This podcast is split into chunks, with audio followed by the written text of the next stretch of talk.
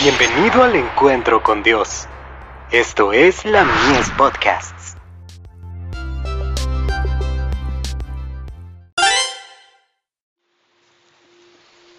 Recibiréis poder, capacitados para discernir entre la verdad y el error. Porque estos son falsos apóstoles, obreros fraudulentos que se disfrazan como apóstoles de Cristo. Y no es maravilla porque el mismo Satanás se disfraza como ángel de luz. Segunda de Corintios capítulo 11 versos 13 y 14. La verdad es eficaz y al obedecerla es poder que transforma la mente a la imagen de Cristo. La verdad tal cual es en Jesús es la que sensibiliza la conciencia y convierte la mente y el corazón mediante el Espíritu Santo. Sin embargo, hay muchos que, careciendo de discernimiento espiritual, toman la letra desnuda de la palabra y la encuentran desprovista del Espíritu de Dios, lo cual no vivifica la mente ni santifica el corazón. Pueden ser capaces de citar el Antiguo Testamento y el Nuevo Testamento y conocer las órdenes y las promesas de la palabra de Dios.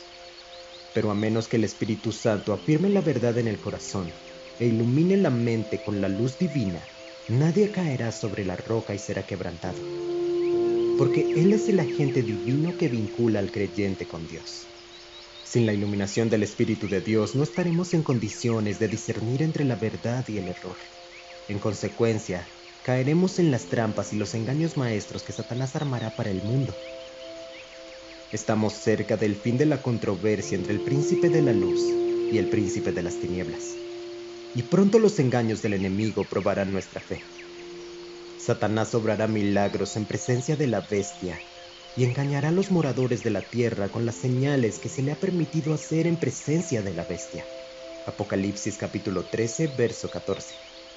Pero, aunque el príncipe de este mundo cubra la tierra de oscuridad y de tinieblas, el Señor manifestará a la gente su poder de conversión.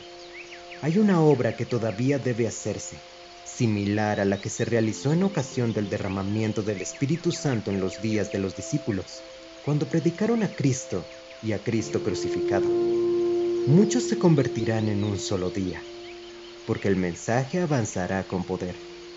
Por esto puedo decir, pues nuestro Evangelio no llegó a nosotros en palabras solamente, sino también en poder, en el Espíritu Santo. Primera de Tesalonicenses capítulo 1, verso 5. Es el Espíritu Santo el que conduce a los creyentes a Cristo, por cuanto Él toma los asuntos de Dios y los muestra a los pecadores. Jesús dijo, Él me glorificará, porque tomará de lo mío y os lo hará saber. Juan capítulo 16, verso 14. The Review and Herald, 29 de noviembre de 1892.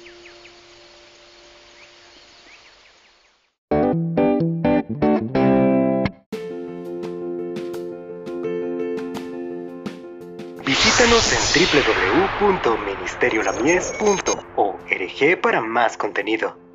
Dios te bendiga.